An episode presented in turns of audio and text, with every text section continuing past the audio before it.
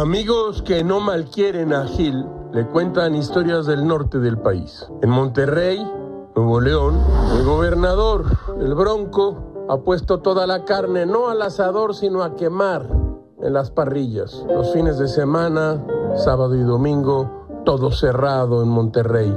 Como si el virus descansara entre semanas, dice el amigo de Gámez. Pero lo que más llamó la atención de Gilga es esta noticia.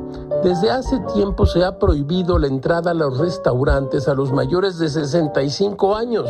¿No es un poco demasiado? Gil intenta comprender que los mayores pueden contraer el COVID y caer gravemente enfermos, de acuerdo, pero prohibirles la entrada Volvemos al punto y aparte, el gobierno no puede obligar a un ciudadano a actuar de una forma determinada si ésta no contrae un delito o un daño a terceros. Si un señor de 65 años o más quiere comer en un restaurante, se protege como Dios manda y pide su carne con vino, ¿cuál es el problema? ¿Se protege al hombre o a la mujer mayor o más bien se les discrimina? Problema serio.